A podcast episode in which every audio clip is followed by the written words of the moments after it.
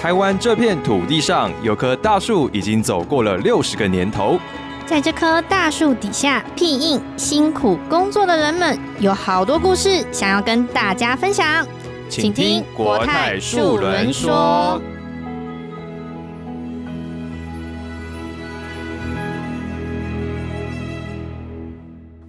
回到国泰树人说的第二集，我是主持人培安，我是尔童。哎，国泰人寿满六十岁喽，走过一甲子，国泰也特别举办了国泰六十日元影展，呈现九部能代表国泰六十周年 EPS 新战略的影片哦。哎，我们今天就要来了解一下，到底这个日元影展有什么，而且 EPS 又分别代表的是什么？今天跟我们一起在现场的是影展策展人 Mr. Cathay，他叫凯西先生，要来跟我们聊聊这次的影展，以及这次要带给大家的是什么呢？让我们欢迎凯西先生。欢迎凯西先生。嗨，大家好，我是凯西先生，A.K.A. Mr. Cafe。我的英文名字比较难念，所以欢迎大家直接叫我凯西先生。那我也是这一次国泰人寿六十周年日元影展的策展人。哦，欢迎我们的凯西先生。哎，我今天第一次听到这个日元影展的时候，我就看，哎，日元到底是分别哪两个字？其实日元合起来就是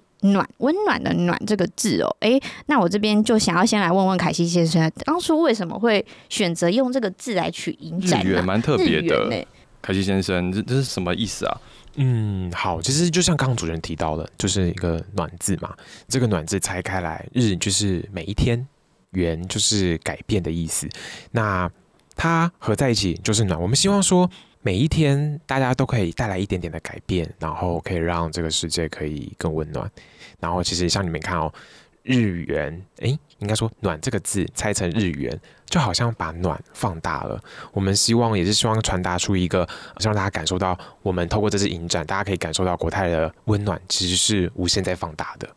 哇！刚刚透过凯西先生的声音，然后再讲解这个每天每天这种感动，我刚刚其实都有一种真的很暖呢，就是透露一种暖暖的感觉。那声音也是暖的，那是暖的，对，那是暖的。那这样子影展的部分也好像也要即将开展。那凯西先生对于这个即将开展部分有没有什么期待？还是你现在心情如何？有紧张吗？官方说辞一定就是啊，我很紧张。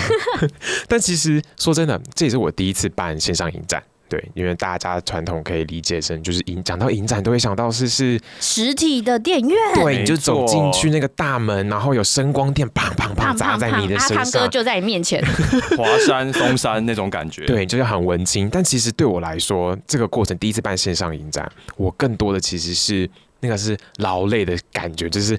老实说，真的是有够累，累爆的那一种，因为你要。它不像实体的，就是你我你很有经验了，然后你每一次办实体的，你就知道你要在意什么东西，顾及什么东西。线上影展就你要顾及的不只是体验好不好，在这个网站上浏览的人，他的体验是顺不顺畅的，流量怎么导，宣传怎么做等等。我觉得它其实跟实体真的还差蛮多的，而且看不到我们观众实际上的表情、感受、的反应，对啊，都不知道怎么修正，真的是非常困难。尤其这次我们要讨论的是国泰。这六十周年发生的大小事，那国泰从一九六二年成立以来，达成了非常多的里程碑，好像是上市啊，成立基金会，和进军大陆，走向国际市场，或是开办这几年比较红的网络投保等等的一些创新服务。所以今年在六十周年之际，我们面临了非常多的困难，比如说疫情。哦，现在可能有一些战争，或说是科技的一些大进步，环境的恶化，人口老化。哦，我讲的都快不行了。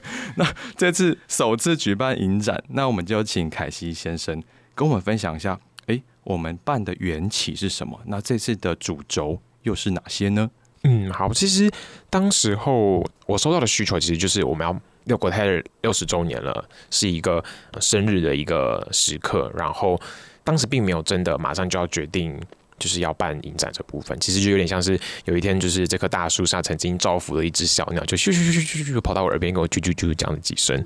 对，白雪公主的概念，啾啾啾啾，我有个讯息要告诉你，没错，他就告诉我说，哎，国泰人寿六十周年生日喽，他们要办一场庆生会活动这样子，然后我们就在想，就是怎么样的一个活动能够让他的不管是听众也好，喂，有听众吗？或者是观众也好，对，就是希望能够活动能够同时拥有创新，然后跟怀旧的元素。算啊，其实我在这个过程里面，其实就不断在思考，然后去看了很多的资料。那有一天我就是去了 YouTube，然后我就找了一下国泰人寿，我就发现哎，还蛮多支影片的，多支影片可以看的。对，而且其实今年累月下来，其实影片量其实是很很庞大的，对，没错。然后其实你一支一支点开来，其实每一支的影片都很有质量，都非常的好。对，所以其实就在想说，哎。这样子一个线上的一个新影展，跟老影片，就你要 you have a 新影展，you have a 老影片，boom。就是一个日元影展，原来是这样子啊！就蹦出了我们这个日元影展的新滋味哦。对，所以其实我们可以刚刚听到那个凯西先生的分享哦，说其实我们透过这个影片，其实陆续也是一直以来去回顾公司从成立以来啊，我们不管是说哎一些重大的事件，或者说我们一路以来希望传达给我们的保护，不管是观众或是听众，都希望去传达一些我们想要表达的精神哦。那我们都知道，其实今年是六十周年，其实在这个部分呢，国泰也提出。出了新的策略是有关于 EPS 哦，那我们现在让大家了解一下到底什么是 EPS 的部分好了。对啊，EPS 的话啊，E 是代表 elder friendly 嘛，友善高龄；那 P 是 protection first 啊，保障优先；S 的话就是 sustainability 永续实践。哎，这三个 EPS 把它组成起来也是蛮特别的。哎，那我们是不是先请我们的来宾凯西先生分享一下什么是 E，什么是 P，什么是 S？简单来说，一的话，其实主持人有叫提到，就是友善高龄的部分嘛。其实我们都知道，台湾很快就进入到高龄化的社会，然后其实国泰也有发现到这样子的趋势。然后国泰其实非常在意长辈的，不管是身体或心理上的健康，对，所以。也是希望说，那他的业务员不是只在卖保险了，然后希望可以转成一个健康顾问，然后成为陪伴保护的一个新家人这样子的一个身份。了解，对，像去年国泰有推出一个二零二一年人身风险调查，诶，好像蛮 echo 这件事情的，就是我们观察到国人他的身心财的健康哦，尤其是老人家的孤独老这件事情，那尤其是在迈向超高龄社会的台湾，可能非常多人的父母亲。即将就会遇到这个状况，所以听起来一真的蛮重要的。对啊，因为我们。常常就在讲嘛，以前会讲说，哎，养儿防老，但是现在养儿防老这件事情似乎是呃比较不容易的。我就刚刚有提到，不管是孤独老啊，哎，我到晚年的时候是不是哎剩我一个人，我必须要独居，或者是说，哎，真的到老年的时候，我碰到一些健康的问题，我有没有办法呃去应付这些状况、突发的状况，甚至说比较刚刚有提到身心财财的部分，我是不是有足够的金源，有足够的经济能力可以去应付？说，哎，我在晚年生活这些大大小小的状况，所以也就是为什么我们会去提到友善高龄这个部分，我们要去关心这些老年化社会里面我们会遇到的问题哦。没错，这就是国人即将要面临的事情。那是不是也跟我们介绍一下什么是 P 呢？P 的话其实就是保障优先，就是这个主题底下就是。大家过去一直对于保险意识其实是比较薄弱的，所以可能也不会认知到说，哎，保险保障它的重要性是什么。即便说过去有些人已经买了保险，跟十几年、二十年前已经买过，可是就是钱都会通货膨胀，你的保单的价值，当时你可能有一百万。但你现在医疗随便动不动骨折，然后人工的什么关节干嘛的，就是都超级贵的，对。所以其实大家的保险的内容是不是真的到了现在，是不是真的足够了？是不是还真的很适合自己？其实都需要一个在透过一个专业的一个人员帮他做一个通盘的检视。没错，因为之前也听到一个消息哦，我们大家来猜谜一下，我们国人每一个人平均的死亡保额。大家可以猜猜多少？我换句话说，就是如果你不小心意外过世了，那你可以留多少钱给你的家人？我先，我先，我先，你先，我先猜看。我觉得就我的部分的话，应该有个两百到三百万吧。如果说我今天真的碰到这样的状况的话，我觉得应该要有至少这一至少有两三百万可以给家人做应急，对不对？对对对对对。那凯西先生呢？我的话，我觉得从我的经验，可能小时候父母亲可能就帮自己保了一些保险嘛。我想想，少说应该一百五应该有吧，因为以前好像很爱推这种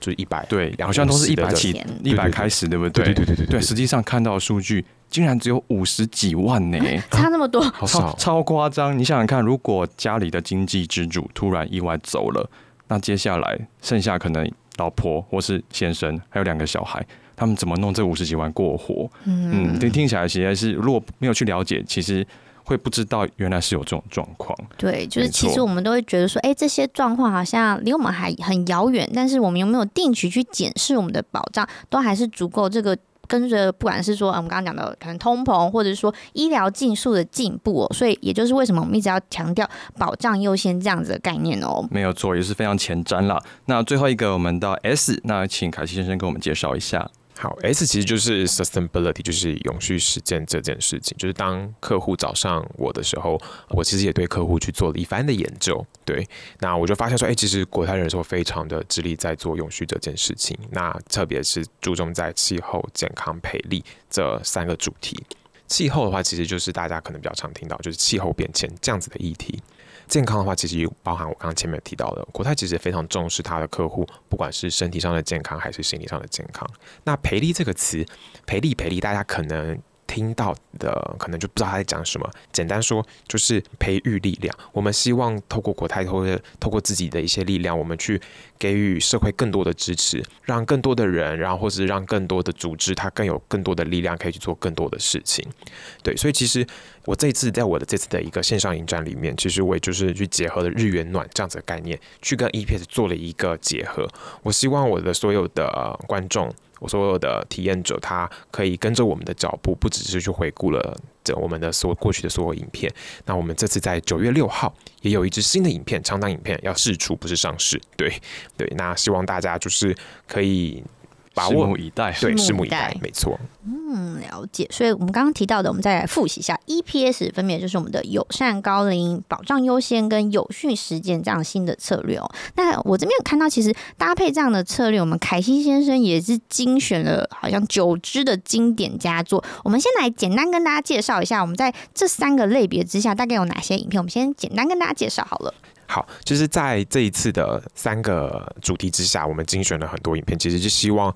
同步的让我的听众可以跟着我们的这个影展的规划，从不只是看到过去的一些影片，然后我们还有一些即将要上映的影片，将在九月的时候要上档，就是大家可以关注一下。嗯，所那以也是可以大家期待期。待一下，所以我们精选的这九部，不管是旧语或者是新的影片啊，那其实都是特别回扣到刚才提到的 EPS 三个主题。好，那我其实偷偷拿到了片单，我看到了一个非常当时轰动的影片，叫做《小小鼓手》哦，我真的印象很深刻。培安，你说说看你的感受。好，我我讲一下，就是我当时候看到小小鼓手这影片，其实那时候我人在办公室，然后我就看到说，哎、小小鼓手，我就很好奇，想说，哎、今天公司就像刚刚提到，公司拍很多影片，那今天这个到底是要讲什么？我看到主角呢，他是一个双眼失明的八岁小孩，然后那时候我看到就是说，哎、他其实，呃，虽然双眼失明，但是他很努力，他想要学打鼓。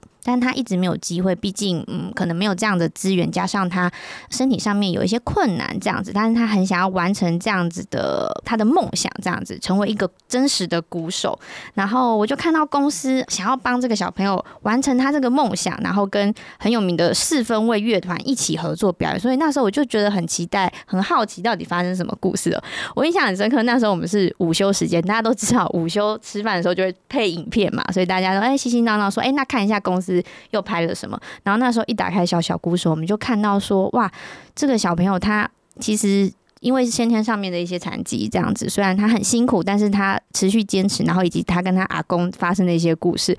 那时候我们真的看到中间的时候，办公室是一片寂寂寞寂寞，对对大家都默默的抽了汽油，就是落下这个眼泪。看到这个小朋友真的很不容易去完成他的梦想，所以我其实印象也很深刻，所以也是想要了解一下，说，诶，这样子一个小小鼓手的故事，当时候是。怎么开始？为什么公司会诶想到说诶我们有个计划可以去帮助这个小男孩？而且我知道这部影片其实很不简单，我们是有知名的纪录片导演杨立洲先生他去拍摄的。对这个部分的话，是不是也可以跟凯西这边诶了解一下说诶当时候怎么会有这样的部分？嗯，了解。其实当时候在选择这部影片，然后也去了跟我们的客户了解了一下当时的一个呃背景吧。其实从旁边了解，其实当时候国泰他有举办一个叫做“圆梦计划”的一个征件活动。那当时啊，听说好像收进了一千多件的，就是来自台湾各个孩子的梦想。对，然后其中就是我们看到了吕月俊这个小朋友的故事是特别的不一样。对，然后所以国泰就决定拍摄了这样子的一个故事。了解，因为其实真的蛮感动，我印象很深刻，就是他在写信告诉我们说，哎，他想完成这个梦想。然后他一开始其实资源是比较贫乏的时候，他是用牛奶罐这样子假装是鼓，这样子去打。对对，那其实他在学习整个打鼓的过程中，其实也是很不容易哦，因为他其实是看不到那些鼓啊，那个按键的位置，他必须要用手去摸索，说哎那个位置在哪里，然后去完成这样子的表演。哦然后也很特别，就是是有四分位。乐团真的，我觉得很感动，就是可以邀请到他们，然后一起来支持这样子的圆梦计划，然后甚至到最后一起完成了一个现场的演出哦。那这边就是也想要听听看，说，哎，当时其实我们也蛮惊讶，说哇，公司会跟四分位乐团合作。那在这个讨论的过程中，就是有没有额外的一些小故事可以跟我们分享？可能有一些更感人的火花这样子。好，其实当时立州导演他有分享一个蛮有趣的故事，就是先讲结论，就是吕月君他只想打鼓。对，其实你知道拍影片有时候你你要有很多的 Plan A、Plan B 等等的，所以其实他们也当时也有去问说，哎，吕慧君小朋友，就是你想要做的事情，除了打鼓之外，你还有没有其他想要做的事情？但我觉得当时候导演让我知道的故事，其实就应该说跟大家去看那个影片，从吕月君的谈吐里面，你会感受到。吕月俊他其实的，他虽然只是一个小小的一个小一个国中小朋友，八岁的八岁的小朋友，对对对，然后但是他讲话却有一个好像很老练的一个感觉，也很成熟，对，非常的成熟，对，所以他当时候就只就是回应的导演就是说，嗯。我就只想要打鼓，对，甚至他也跟导演说，就像要访谈他的人一样，你要来访谈我，你就是要专心访谈，你不可以一心二用这件事情，对，所以其实这句话其实也让当时的立州导演反思了自己的人生的态度，对。那我想，如果大家可以去看的话，你就可以看到就是小朋友的真实感受到这个小朋友讲话的一个方式。嗯，我觉得我们做这件事情，其实不光只是培育一个小孩了。那我们其实想告诉小朋友的是说，即使你可能有一些先天性上的不足，或或者是遇到什么困难，但是其实你还是有能力，你有那个价值哦，你有那个力量，是可以去做到别人也可以做到的事情。那给予更多人他足够的信心，这样子。那其实蛮特别的啦。这次影展中有两部长片，一部就是刚刚提到小小鼓手，那另外一个是云林科寮村客服班的纪实片。哦，那这个部分的话，为什么当初会选择这两个长片的设定？而且其实品质都非常好。其实这两支影片啊，被分类在永续的主题上。其实我们先回到一个点是，其实当时在谈论 EPS，S 要谈论永续，可是那时候我就在想说。到底要怎么去谈永续这件事？因为谈永续其实是一个非常抽象的概念，抽象，大家跟我好远呐！永续是什么？对啊，大家都在谈要永远，你以为就它只是永远？它好像不单单只是这么简单的一件事情。所以我们希望说，可以透过这个纪录片的形式呈现给大众面前，让大家知道说永续是这么样，让大家感受到什么是永续，它可以更真实，可以更立体的去呈现进我们的生活的事情。对。了解，那诶，主持人，我们这边你有印象的是小小鼓手吗？对我深受感动，深受感动。那凯西先生呢？你自己最喜欢哪一部？回想这九支影片，太难选择了，都都太经典了。我当时想一下，就是有两支影片有戳中我的泪点，一部是云林科寮村，然后一部是小小鼓手。但其实让我跟就是主持人一样，在半空直接就泪洒现场的，还是小小鼓手。对，你知道，就是边在中午吃的饭，然后我就是看了影片，然后我就卫生纸拿起来擦的不是嘴，是我的眼睛。唉，那其实就是套用一句在云林科老村里面影片有，他有一段话，他写说：人的身体难免有障碍，此时此刻要再更认真的去做更有意义的事情。我觉得吕月俊他。很好的去诠释了这一句话，从他第一堂跟伟伟老师上课，到他最后在卡斯 Legacy 的舞台这表演，我觉得他要去经历的挫折跟失败，远比所有的观众在影片上看到的还要多很多。但是，当他站上舞台，他开始敲下他的鼓棒，开始打鼓的那一刻起，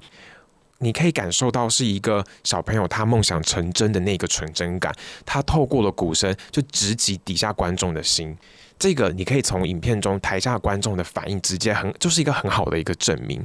而对我来说，其实吕月俊他这一股就是这种不放弃跟坚持的精神，其实也一直伴随着我在办这个影展，不断的提醒我，就是不能这么轻易的就放弃。虽然真的是有够累，累爆，对，可以理解，可以理解。但是我们也是透过这样子看这个影片，其实也是去去了说，哎、这个影片我们想要带给观众是什么？所以其实同步我们在做，我相信凯先生在做策展的时候，也是扎扎实实的可以感觉到要传达的东西哦。既然刚刚主持人有问我这个问题，不如我想来问问看，刚刚还有另外一位主持人还没有分享是我本人，儿童的部分，我也是非常的纠结说。如果要分享一支影片的话，我要分享哪一支？哦，因为其实我觉得每一个影片都是一个生命故事。然后凯西先生也安排的非常好，他是用生命去影响生命的这种理念，想要帮大家挑出最好的影片。那我精心挑选下，我选择了《爱的选择题》，它比较是去对应 EPS 的 P 吧，就是 Protection First 这块。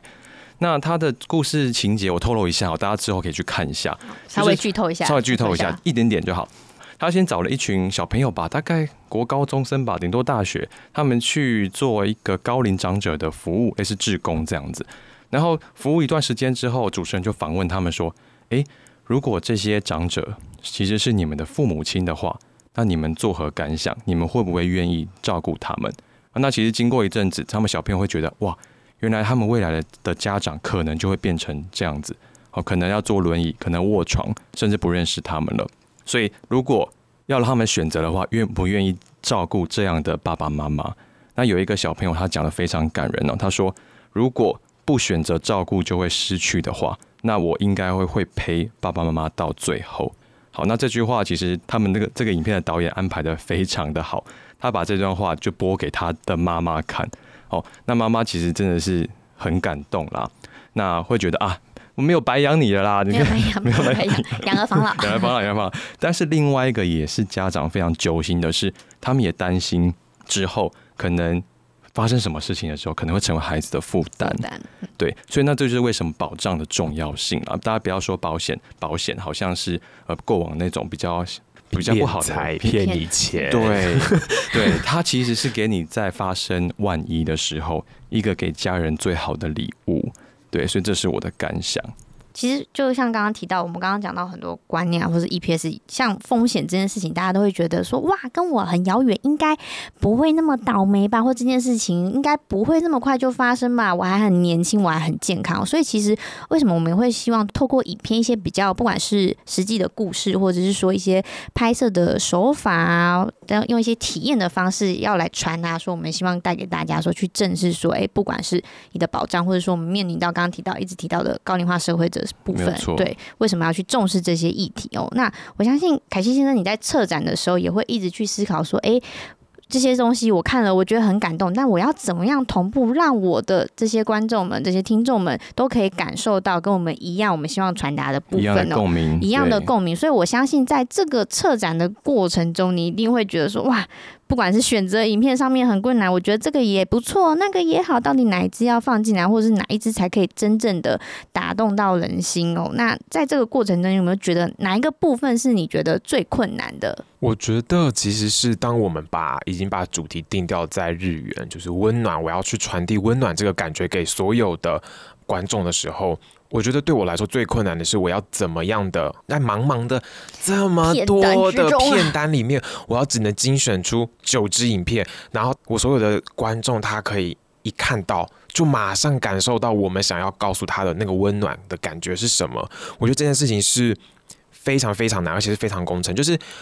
我自己在作业的时候，我可能就是哦三个主题抓出来了，我就可能每次可能十个片单，我在那边轮流看，我看不出来就问问我旁边同事，哎、你帮我看一下，你选哪一只？问问我亲朋好友，哎、你想要看哪一只？我觉得这件事情是对我来说非常困难，而且非常的揪心的。费时，对不对，对？而且你知道精炼出这九支之后，其实对我来说，我不是开心的，我是难过的，因为还有更多更多的遗珠之憾，还有就是好多好来不多的及上车。真的对，你知道，欢迎大家，你知道，除了在影展可以去看我们的九支精选影片之外，大家还可以去上国泰的时候 YouTube 好好欣赏一下那些没有上车的遗珠之憾们 遗。珠之憾。对，其实我有去看一下那个 YouTube 频道，哎，真的是上百支哎。对，那其实随便点一点都会觉得哇，原来国泰在做这些事情哦，那这么有意义哦，用生命去影响生命的故事这么多。对，所以今天我们时间的关系，我们很快的请凯西先生跟我们分享了这九支影片它所背后代表的意义。哦，不管是日元还是我们要推动的这个 EPS 的这个战略，那其实今天非常的开心，我们能够得到这么多影展的资讯，也让听众朋友了解到说这个影展到底是什么。那还有一个很非常重要的事是，这个影展什么时候开始啊？好，这个线上影展我们将会在八月十七号正式上线啊，我们会上架在国泰人寿六十周年的专属网站，大家可以上网搜寻关键字“国泰六十周年”来跟我念一次。国泰六十周年 Yes，没错。OK，或者是也大家也可以去关注国泰人寿 Facebook 粉丝专业，我们会在八月十七号就会释出第一手的相关消息哦。了解。那我们也帮听众朋友问一下，这个活关心的部动分，嗯最关心的部分，诶，参加这个影展有没有什么好康可以拿呀？当然呢、我们在规划的时候，你知道，这是我辛苦的地方啊，就是想办法让大家能够参与这场活动，参与这场六十周年的盛事。所以，我们其实也准备了很多的精美的礼物，对，包含像是我们跟春池玻璃合作的一个玻璃杯组，然后还有就是台湾在地品牌的一个香氛。你知道这些东西，大家都可以在八月十七号之后每周。对，就是每每周，刚刚有可以听错吗？他是说每周，